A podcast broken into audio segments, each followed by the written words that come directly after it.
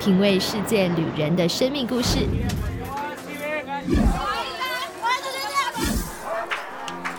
找回记忆中的幸福滋味。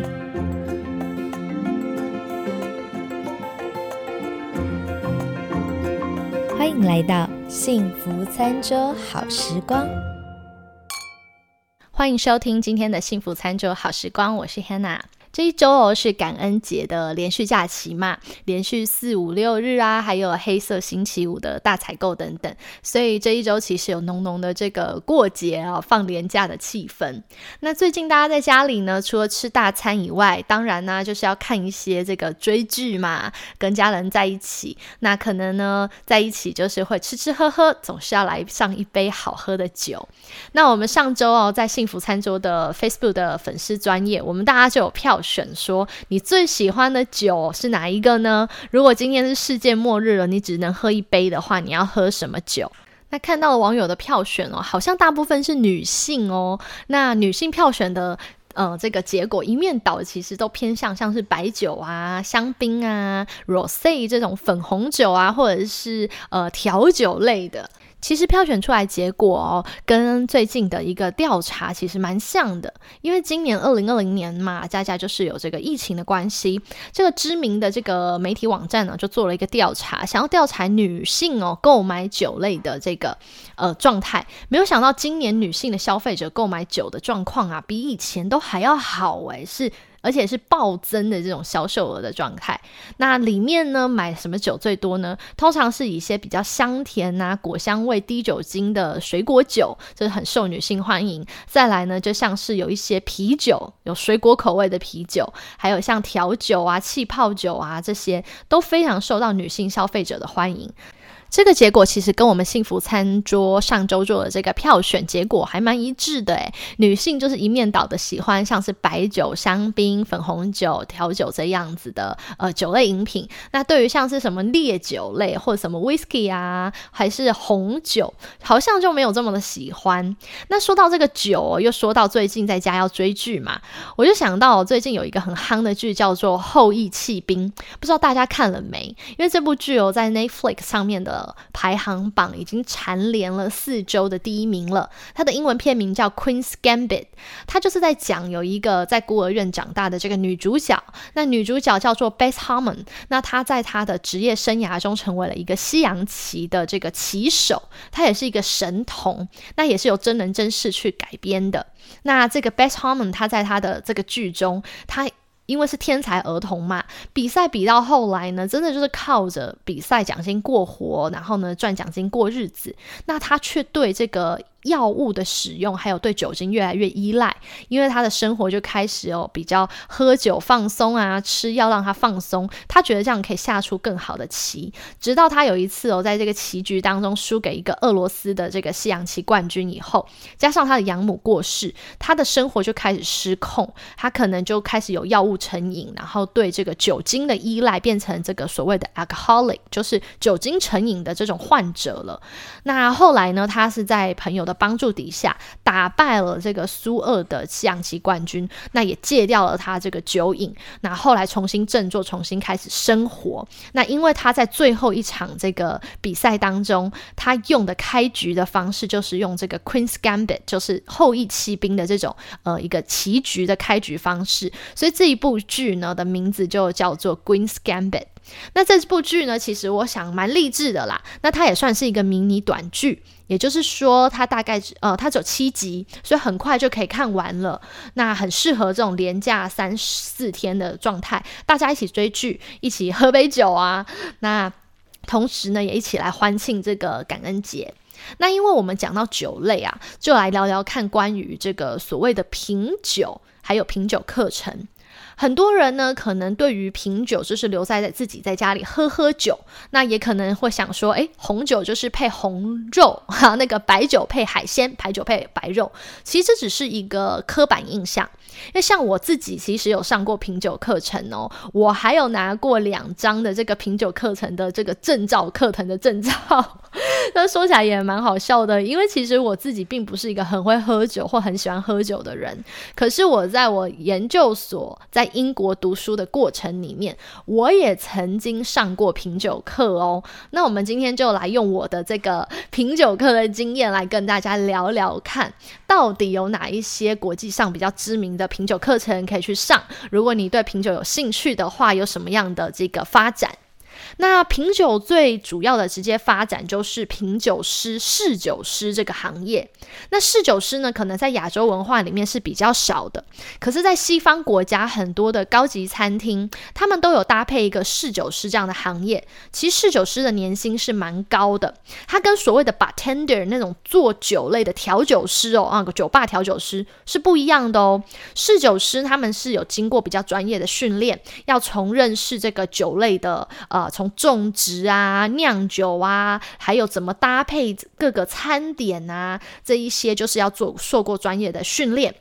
那这些侍酒师呢？他们不只是呃要搭配餐点，他还必须要包含餐厅一些高级餐厅的酒类的采购，还有包含怎么储藏每一种不同的酒，然后看管整个酒窖。那还要安排这个酒单，就是餐厅都有另外一个菜单，上面是酒单。那酒单的安排，呃，季节的变化。那另外要训练一些服务员怎么去帮客人就是倒酒，帮客人服务这个酒类。另外，他们还需要跟一些餐餐厅的烹饪团队，比如说主厨啊，要做搭配啊，搭配要怎么样的食物配他们的什么酒，才可以带出更好的风味。所以，其实侍酒师这个行业在呃欧美国家是很盛行的，特别是在一些高级的这种西餐厅里面，都会有这样的一个呃侍酒师出现。那我自己其实在大学的时候，我是读的双主修。我有一个双主修的这个科系，就是餐饮管理。当时我们的老师哦，就提到侍酒师是一个，诶，以后亚洲可能会引进，而且是一个很稀少有人有这样的专业知识，所以他就鼓励学生说，以后有机会的话，可以去考考这个侍酒师的执照。我好像就是被老师稍微影响到了，所以后来在我自己的这个。呃，研究所去英国求学的这个经验里的那个过程里面啦，我当时就看到，诶，学校竟然有开给学生一个这个品酒课程，我就很开心的去报名了。那我当时报名的这个课程呢，叫做 WSET，它叫做英国葡萄酒与烈酒教育基金会 （Wine and Spirits Education Trust），那它的简称是 WSET，我就报名了他的课程。那后来呢？稍微再研究一下，发现说这只是其中一个国际上比较通用的课程。另外，像是真正的侍酒师更专业的训练，他们会去上这个呃 ISG，就是国际侍酒师认证。还有另外像是呃 CNS 高级侍酒师理事会，或者是葡萄酒大师协会，叫做 IMW，就是会有其他的这些协会。那嗯，我上的这个 WSET 呢，这个执照的课程，它比较是给一般民众对于品酒入门有兴趣，想要学习如何好好的就是在生活中品酒，其实比较适合上 WSET 的。那我当时就想说，诶，老师曾经讲过，说侍酒师是一个不错的出入。虽然我不怎么爱喝酒啦，可是想说有这个机会呢，拿这个课去上上看好了。所以当时我就在下课以后，另外报名了我们学校开的这个 WSET 的课程，而且上完课以后可以直接考试，那你就可以拿到他的 Level One、Level Two、Level Three 的这种证书。那我先来讲一下 WSET 的课程好了。也许有一些人你也是呃没有打算要当侍酒师，可是你有可能会想要更了解葡萄酒或是品酒的这一个领域的话，那其实可以去上 WSET 这个英国这个品酒协会的课程哦。这个课程基本上呢。Level One 非常的简单，它就是从零开始，所以你不用担心说，哎，我完全不会喝，诶，万一去那边出糗怎么办？没有，它就是完完全全适合零经验的这个初学者。他大概上课其实才，我记得我们上了一个月了，也有一些课程比较密集，可能一两周的时间。那他就是介绍酒类、世界酒类的产地，还有教你一些很基本、很基本的酒的呃入门，然后呢哪一些酒款，哪些种类，所以其实它是非常非常粗浅的。那上完课以后呢，它会有一个考试。考试也不难，就是有呃，我记得五十题吧，题目你就做一个测验，他就会发给你一个这个 Level One 的证书。所以其实 Level One 的证书非常好取得。那接着，如果你考完 Level One 以后，你对于品酒还有更深一一 一步的想要认识，你就可以上 Level Two。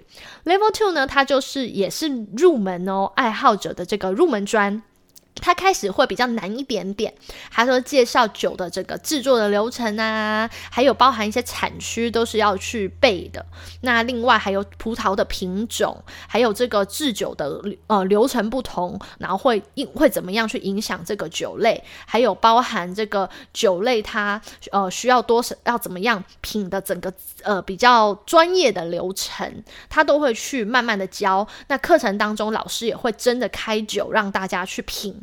然后讨论，就是会讨论说这个酒的味道啊，啊酒的颜色啊，啊然后呢酒杯的拿法啊什么啊，这些其实都会更深入的去探讨。那上完课以后，大概需要两个月的时间，他也会考五十题的试题。那这个试题呢，我觉得。要读书，因为如果你没有读书的话，可能会考不过。他可能会要求你要排列一下这个世界的葡萄酒产地，从东排到西，你可能就要对世界地理有些概念，还要对这些产区有些概念。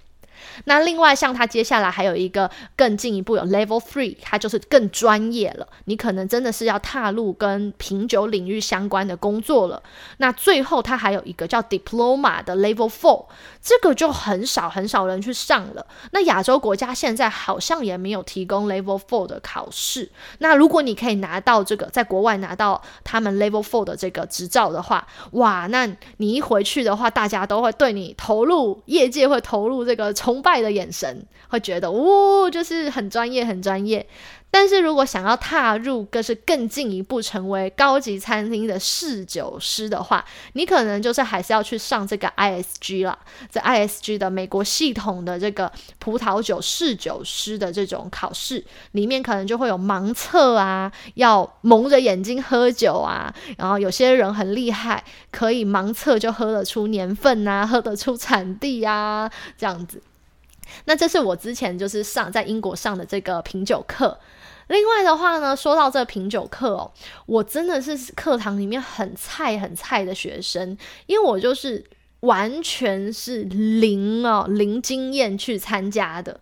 那我等一下呢，在节目下半段会跟大家分享一下关于说，诶，你没有经验，跟我一样，可是你又想要。装懂一下哦，然后呢，让自己看起来像是一个品酒达人。其实你只要牢记有三个步骤，你就可以做到。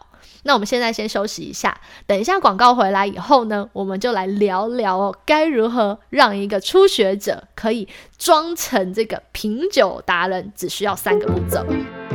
欢迎来到中场休息的工商广告时间。Alkma 智慧酿酒机，手机只需要三步骤，让你在家就可以轻松做出各种的发酵酒哦。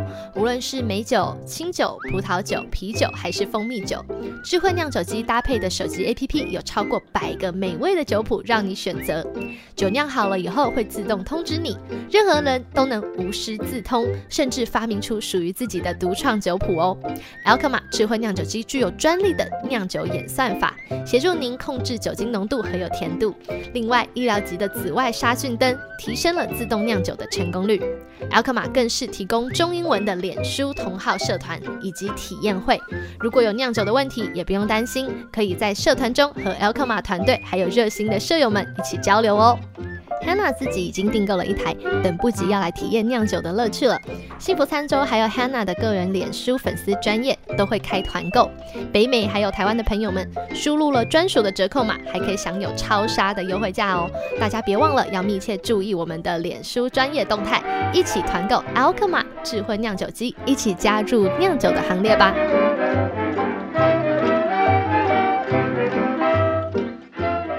欢迎回到幸福餐酒好时光。那我们在节目的下半段就要来跟大家聊聊，该如何装成一个品酒达人。那我知道很多的这个葡萄酒初学者哦，如果你去一些高级餐厅吃饭，或是跟一些比较会喝葡萄酒的人要来呃来上一杯的话，其实会很紧张，因为不知道自己。该怎么样做才会看起来比较专业一点？这种心情我完全能够懂，因为当时我在这个课课堂上的时候，我真的是非常非常的菜鸟，菜鸟到什么程度呢？那时候呢，老师哦就会问同学说：“诶，你觉得这个葡萄酒啊喝起来有什么味道？”大家要讨论哦，要分享。我很多同学啊喝完以后呢，就会讲说：“啊，我感觉到这个。”花的味道，有人还会说，我感受到 green apple，还有人就说，哦，I can feel the grass，就是他们可以到青草味啊，然后什么呃橡木桶的味道啊，各式各样的分享。然后每一次问到我的时候，我就很紧张，我就会说，啊啊啊，I feel nothing，因为我其实真的真的品不出味道啊，我觉得酒就是酒的味道，哪来这么多味道？那当然啦，这是人家讲你的可能味觉还没有被开启哦，喝的不够多，没有真正的进入酒的世界。那那时候真的就很嫩，所以呢，该怎么让自己看起来稍微专业一点呢？是这样的，呃，就是三个步骤：一看、二闻、三品。一看的意思呢，就是说，当其实酒倒到杯子里面的时候，是不会倒满的，大概就是葡萄酒杯大概倒三分之一。那首先呢，会先看向它的气泡啊，呃，看看轻轻转动杯子啊，看它的流动性，这个酒的流动性。另外也会看它的颜色。那我像我们上课的时候看颜色，老师就会叫我们拿一张白色的 A 四的这种硬表纸哦，放在酒杯的后面，因为这样比较不会有色差。那就看的时候呢，就要描述一下，说，诶，你的你的如果是白葡萄酒，就会有像琥珀色啊、金黄色啊、柠檬色。那如果是红酒的话，就要去形容说它的颜色是可能是呃那个什么 ruby 红宝石，或者是呢砖红色、紫红色，甚至是黑红色。那它虽然都是红，但是会有那个颜色的差别，所以其实呢，老师会给我们一个有点像色卡，那你需要放把酒杯放到白纸前面，然后去比较那个色卡，啊，再跟他分享说你看到你的酒是哪一种颜色的。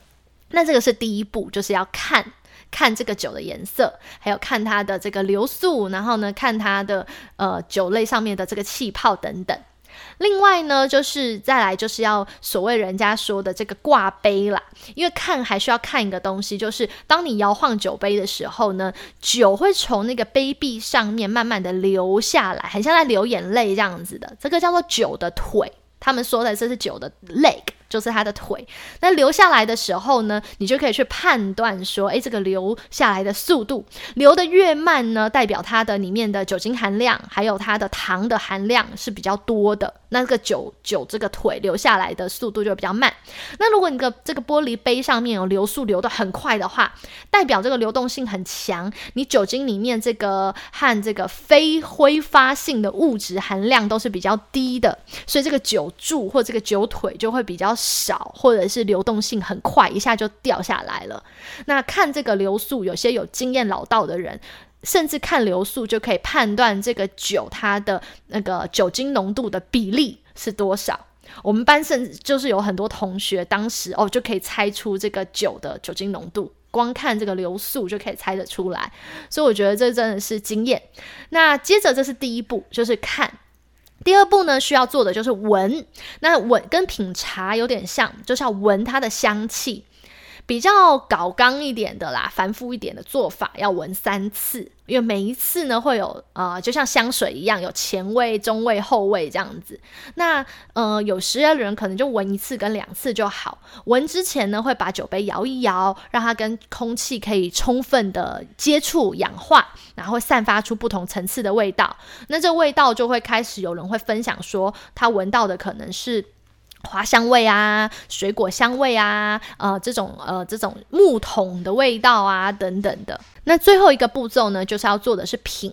那品的部分呢，人的味觉基本上分成了甜的、酸的、咸的、苦的，所以这些地方分布在我们的舌头不同的位置。像我们舌头的尖端是可以品到甜的部分，舌头的最后端是品尝到苦味。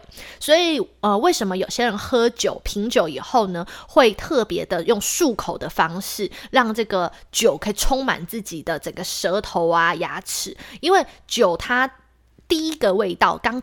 喝到的时候的味道和吞下去以后慢慢慢慢带出的第二层、第三层的味道，会经由你舌头不同的部位，它会慢慢慢慢的跑出来。那这就是要靠呃多喝，那有经验，透过舌头不同部位去感受到的那个不同的味觉，可以去讲出到底这个酒里面含有那些所谓的花香啊、甜味啊，还是甚至有一些有单宁啊，或者是酸酸的味道等等。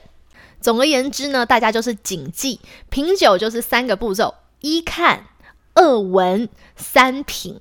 那只要你可以做到这三点，我相信就可以让你看起来有那么一点专业的感觉了。说到酒哦，大家可能就会想到法国。那法国就最近有个很夯的剧，叫做《艾米丽在巴黎》嘛，里面女主角就是有一些这个巴黎的艳遇啊。说到这个酒和艳遇，我自己也曾经在英国的时候，因为品酒课的关系，有过一段艳遇。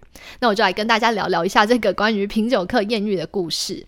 其实因为我有说过嘛，我当时是全班最菜的学生。每一次老师问大家的时候，每个人都可以分享出什么东西来，我就。真的什么都不会。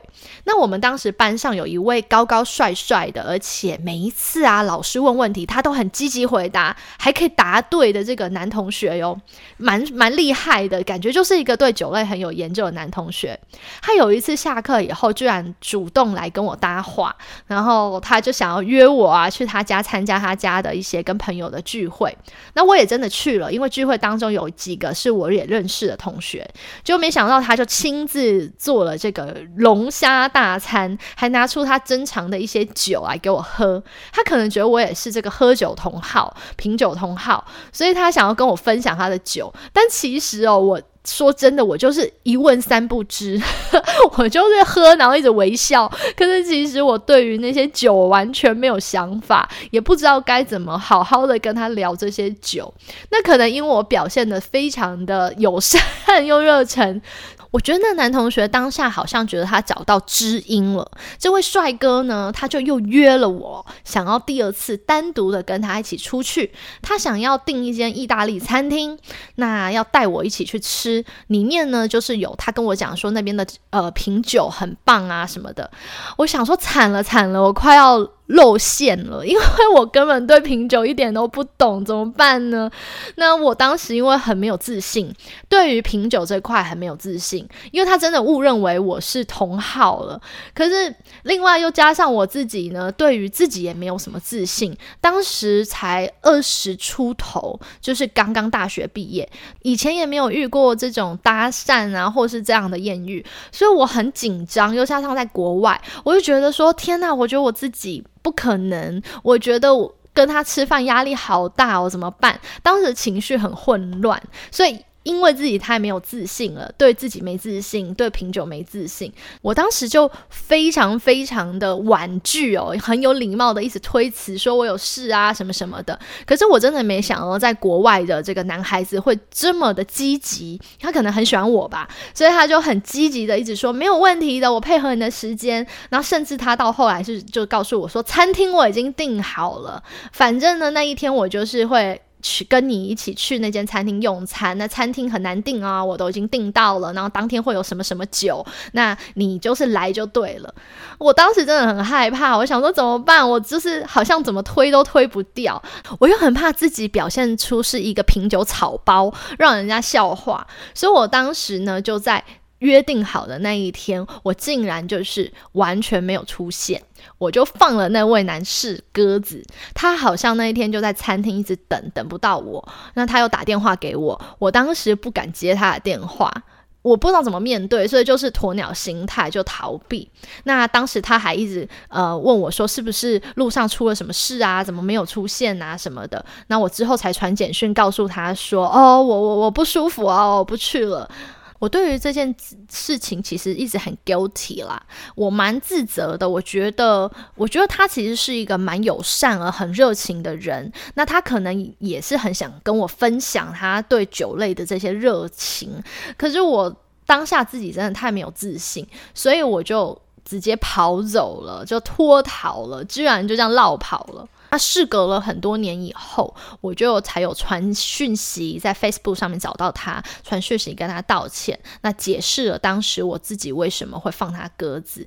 嗯，那当然对方也是非常好的，他就说没关系啊，过了这么多年，他其实也忘记了，然后彼此祝福嘛。那我看到他现在好像在英国伦敦，呃，工作的也很棒。那他真的也对于饮食还有品酒还是持续很有热情，很有兴趣。我看到这个艳遇这位。帅哥，他后来还有去瑞士哦，去进修跟餐饮方面相关的知识，所以他真的是对于这个餐饮业还有品酒上面非常非常有强烈热情的人。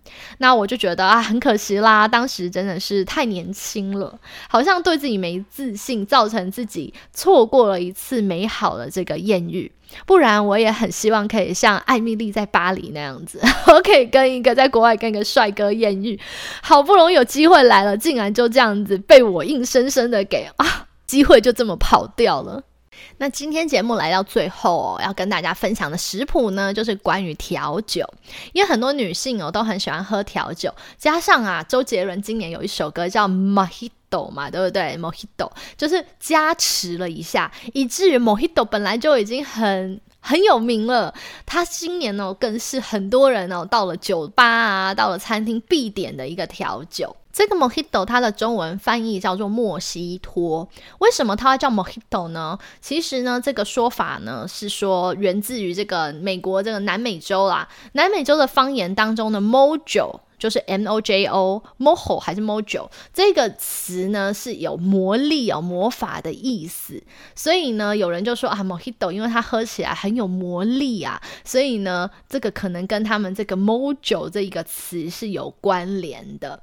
那再来呢，讲讲看这个 Mojito 呢，大家都听过哦，那它到底是怎么做的呢？其实它的成分非常的简单，就是里面有用到了像莱姆酒，用到了薄荷叶，用到了苏打水。那加上想要喝甜一点的，就像糖浆或糖。那加上新鲜柠檬，它的做法非常的简单。其实你就选一个长的玻璃杯或者是啤酒杯，将薄荷叶、糖、柠檬片倒到杯子当中，拿一个棒子把它们捣碎，把这个叶子、薄荷叶还有柠檬捣碎。那尽量不要破坏杯子啦。把它捣碎了以后呢，再加入一些碎冰块，还有白色的莱姆酒。那另外你也可以加一些气泡水。就是这种 sparkling water，有些气泡水加进去，那基本上你的 mojito 就这样子，它就调好了。那有些人会想要做一些渐层的效果，就会在表面上面加一些黑色的莱姆酒，所以它淋上去以后呢，就会有一种渐层的这个感觉。不然一般看到的 mojito 呢，如果用白色莱姆酒做的，它那一杯看起来应该就是有薄荷叶和柠檬，那是透明的，里面有一些绿绿的叶子或者是柠檬皮在里。面。说到 Mojito，其实很多人会闹一个笑话，就是很多人看到它是拼法是 M O J I T O，都会念 Mojito。那呢，如果呢你去酒吧跟他说给我一杯 Mojito，你可能就会闹出笑话。所以记得哦，它的那个 J I J 的发音是 H。那我相信这个周杰伦的这首新歌《Mojito》可能也给大家很好的一个范例，让大家唱了这首歌了以后呢，就不会忘记这一个酒的名称呢，不是 Mojito，它是 Mojito，它要发 H 的音。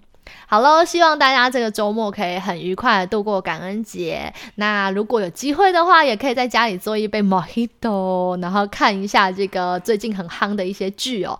那跟家人一起度过一个很好的这个感恩节喽。那就在这边祝福大家感恩节周末愉快，也希望大家黑五的时候啊，可以买到一些喜欢的东西，买到好的 deal。那另外呢，也提醒大家，如果想要跟我有更多的互动，或像是参与我们这种酒类的投票啊、抽奖啊等等的，那也可以，大家可以上这个幸福餐桌的 YouTube、Facebook 和 Instagram 都有账号，只要打“幸福餐桌 ”（Blissful Dining） 就可以找到我们了。那也欢迎大家可以留言给我，或者是在 Apple p o c k e t 上面给我评价哦。其实大家每次留言给我或给一些评价，都会很鼓励我，让我可以有继续创作下去的动力。那我们就下期节目再见喽！祝福大家这个周末愉快，愿上帝的喜乐充满你的心。